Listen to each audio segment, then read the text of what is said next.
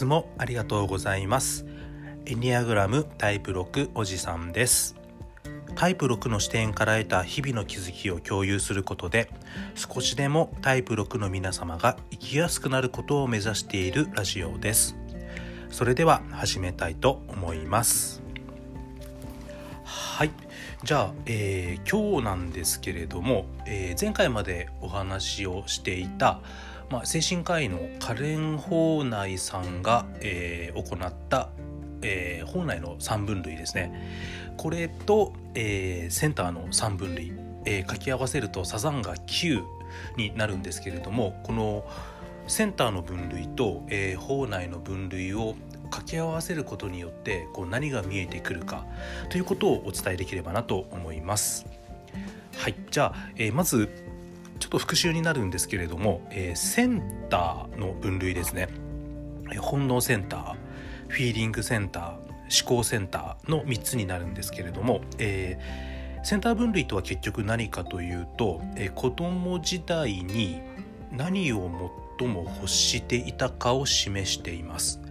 えー子供時代の頃に無意識のうちに周囲から得たメッセージですね。例えば、えーと、私自身タイプ6なんですけれども、えー、タイプ6であれば、えー、自分を信頼するのは良くない。というような、えー、無意識なメッセージを受けていて、まあ、そのメッセージのもとにこ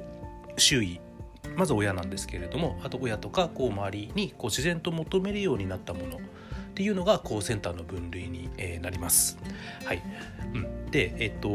それがその子供時代から結局大人になってもずっと続いているっていうような、えー、イメージをしていただければいいかなと思います。えっと、まず本能センターですね。タイプ8タイプ9タイプ1なんですけれども、えっと、この3つの、えー、タイプというのは自立を求めます。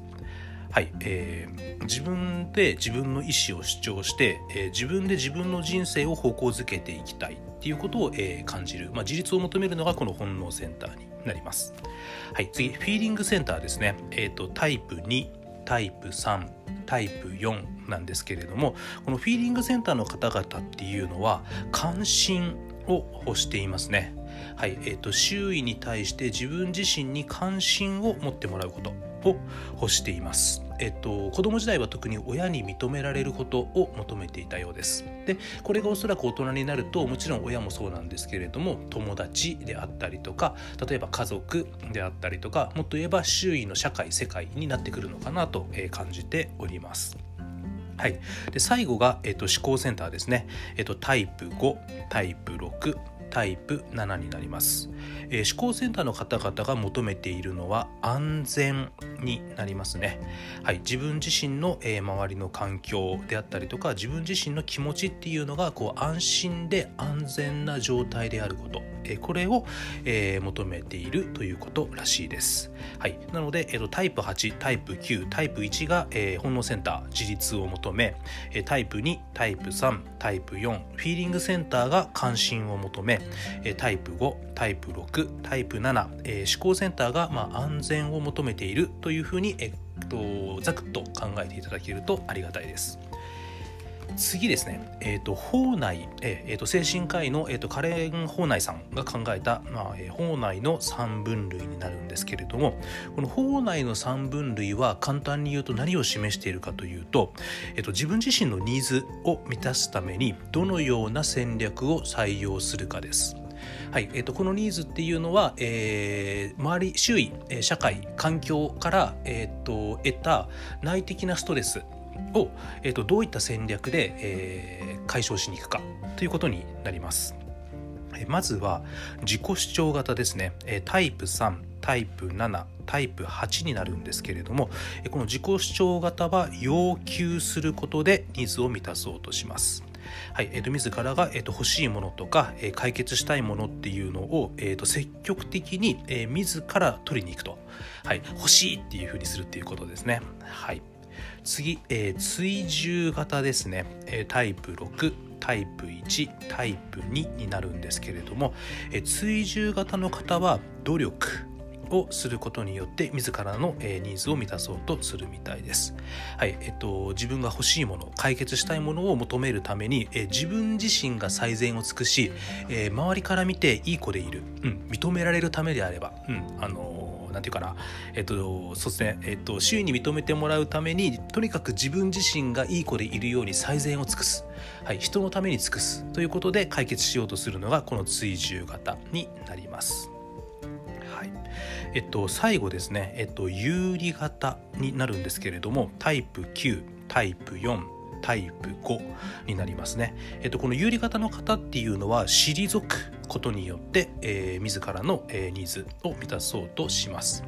えー、自らが欲しいものとか解決したいことを、えー、手に入れるために、えー、周囲周りですね、えー、自分自身の周りの人環境から離れることによって、えーと解決しようとするというのがこの有利型になります。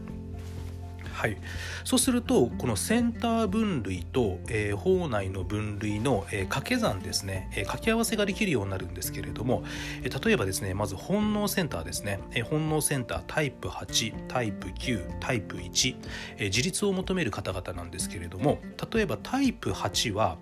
えー、本能センターでありえ自己主張型になりますので、えー、自立するために要求する。はい。ということになります。なんでタイプ8挑戦する人っていうのは自らの自立を獲得するために、え周りに、えーと、自分自身の要求を出していく、はい、結果すごくこうパワーがある、うん、あの自己主張自分のことをすごく周りにこうガンガンガンガン出していくっていう風な、えタイプ8らしさがすごくよくわかるなというふうに感じます。はい、次、えーと、タイプ9ですね、えーと本能センターであり有利型になりますので、えー、自らの自立を、えー、達成するために、えー、人とかから離れるということになります、えーまあ、平和をもたらす人タイプ9になるんですけれども、えっと、自らの自立、はい、自らの心の平和心の安定うんを求めるためにえ周囲から離れる、うん、なんで自分自身の中に、えーと、聖なる領域を作って、まあ、その中に、えー、逃げ込んでいくことによって、えー、安定を、えー、もたらそうとする、はい、というのがタイプ9なるほどなというふうに感じます。はい、次、えー、本能センタータイプ1ですね。タイプ1、えー、改善する人いわゆる、えーと、完全主義者と言われるんですけれども、えー、本能センターで、えー、追従型になりますので、え、自立を得るために努力する。というのが、え、タイプ1であります。はいえー、自らの自立を保つためには自分自身が完全であれば周りから何も言われないだろうということで、えー、自分自身に対するまず要求をすごく高める、はい、それによって周囲から何も言わせないことによって自立を保とうと考えるようです。はい。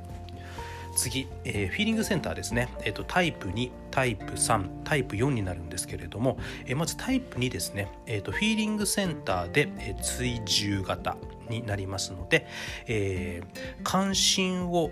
集めるために一生懸命努力するという傾向になります。えタイプに助ける人たちですね。はい。なので、えっと、周りの人ですね、周囲の人に、えっと、一生懸命助けて、えっと、周囲の人に役に立つという努力をすることによって自分自身に関心を集めようとするという動きに、ね、なっていくのかなというふうに感じます。はい、次。タイプ3ですね。えフィーリングセンターで自己主張型です。はい、えー、達成する人になるんですけれども、え、フィーリングセンターで自己主張型ですので、え、関心を元、えーと、関心を集めるために周囲に要求するという、えー、動きになります。はいえーと、自ら達成したものを、えー、周囲に見せて、えーと、私のことすごいって思ってよっていう、えー、要求になっていきがちというのがタイプ3なのかなと思います。はい、次タイプ4ですね、えー、フィーリングセンターで、えー、有利型ですね。フィーリングセンターで有利型になります、えー、タイプ4個性的な人ですね、えー、自らに関心を集めるために周りから退く。という動きを、えー、行いますなので周囲から退いてで、えっと、独特な空想の世界の自分を表現することによって、え誰かが自分のとこに来てくれる、うんえっと、人から離れることによって人からの関心が自分に来るということを、えー、行動として、えー、起こしがちなようです。はい、次、えー、思考センターですね。はい、えー、タイプ5、タイプ6、タイプ7になります。はい、まずタイプ5ですね、えー、調べる人になるんですけれども、えー、思考センターであり、えー、有利型になりますので、え、安全を求めて退く。はい、安全を求めて退くという動きになります、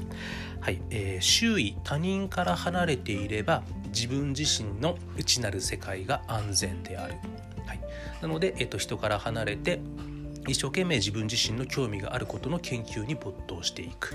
知識を得ることに没頭していくという動きになりがちなのかなと感じます。はい次ですね、えーと、私自身ですね、えーと、タイプ6なんですけれども、えー、思考センターで追従型になりますので、えー、安全を求めて努力する。はい。なので、えー、周囲周りから期待されていることを行っていれば自分自身の安全が担保されるだろうというふうに考えがちだそうです。はい。むちゃくちゃよくわかります。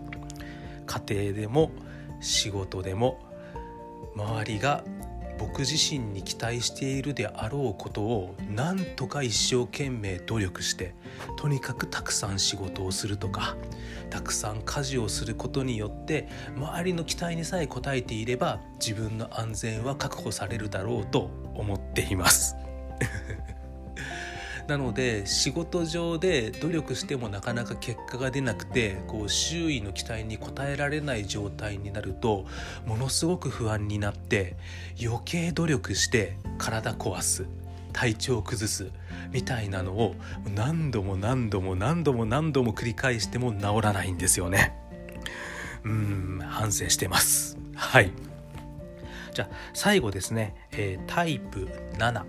になるんですけれども、えー、タイプ7、えー、熱中する人っていうのは、え思考センターで自己主張型になりますので、え安全を求めて要求するということになります。はいえー、自分自身が安全を感じるためには、えー、外界に対して自分が必要だと思うものを何でも手を出していけばいつか自分の安全を、えー、担保してくれるものが見つかるんじゃないかと思って、えいろんなことにどんどんどんどんこう精力的に手を出していくという方向に行くタイプならしさは非常に感じるなというふうに思います。はいそうですね。あのこういう感じであのセンター分類と法内の分類を掛け合わせることによってこう非常にこうタイプ1から、うん、タイプ9の特徴がより分かりやすくなるなというふうに、え、感じております、うん、特にそうですね。私自身のタイプ6ですね。その安全を求めて努力するんですよね。これね一見僕も周りからすごい努力するよね。とかもうそもそも努力するの好きだよねってよく言われるんですけれどもこれ結局自分自身が求めている安全をクリアするために努力する以外の方法を知らないんだと思いますし、うん、もっと言えばその努力さえしていれば最悪結果が出なくても自分の安全は守られるって思い込んでるのかもしれないですしうん変な話努力するのが自分の安全を守るのに一番楽だとかっていう思い込みを持ってるんだろうなっていうふうに思います。でそうだなもちろん努力することは大事ですし自分の中の価値観で努力っていうのは本当に多分、まあ、手放せないというかいつまでたっても大事な、うん、あの概念なんだとは思うんですけれどもただ本当にその思うようにいかない例えば仕事で成果が出ないとか気分が前に向かない時ほど努力することに執着。しちゃってると思うんですよね。その、うん、よりよく生きるための努力、うん、自分自身が今ある目標とか目的を達成するための努力ではなくなっていきただ単に、えーと、目の前の安全を守る。うん、目の前の不安を解消するために努力さえしていればなんとかなるだろうって執着している部分ってすごくあるなと思うのでそこは本当に気をつけて注意していきたいなと改めて今回の話をしながら感じました。頑張りますはい。あの、ここまでたくさん聞いていただいてありがとうございました。えー、次回以降はちょっとこのあの、分離の話を離れて、えっと、今まではあくまでもこう、エニアグラムの図という2次元の平面の話をしていたんですけれども実際エニアグラムっていうのは平面ではなくて今度奥行き3次元の世界があるんですね。はい、でこの3次元の世界があることによっていろいろな人間の気持ちであったりとか状況っていうのをこう表現できるそこにエニアグラムの本当の面白さダイナミズムがありますので、えっと、次回以降は今度ちょっとエニアグラムの3次元的な部分に触れていきたいなと思っております。はい今日もたくさん聞いていただいてありがとうございました。エニアグラムタイプ6おじさんでした。また次もよろしくお願いいたします。失礼します。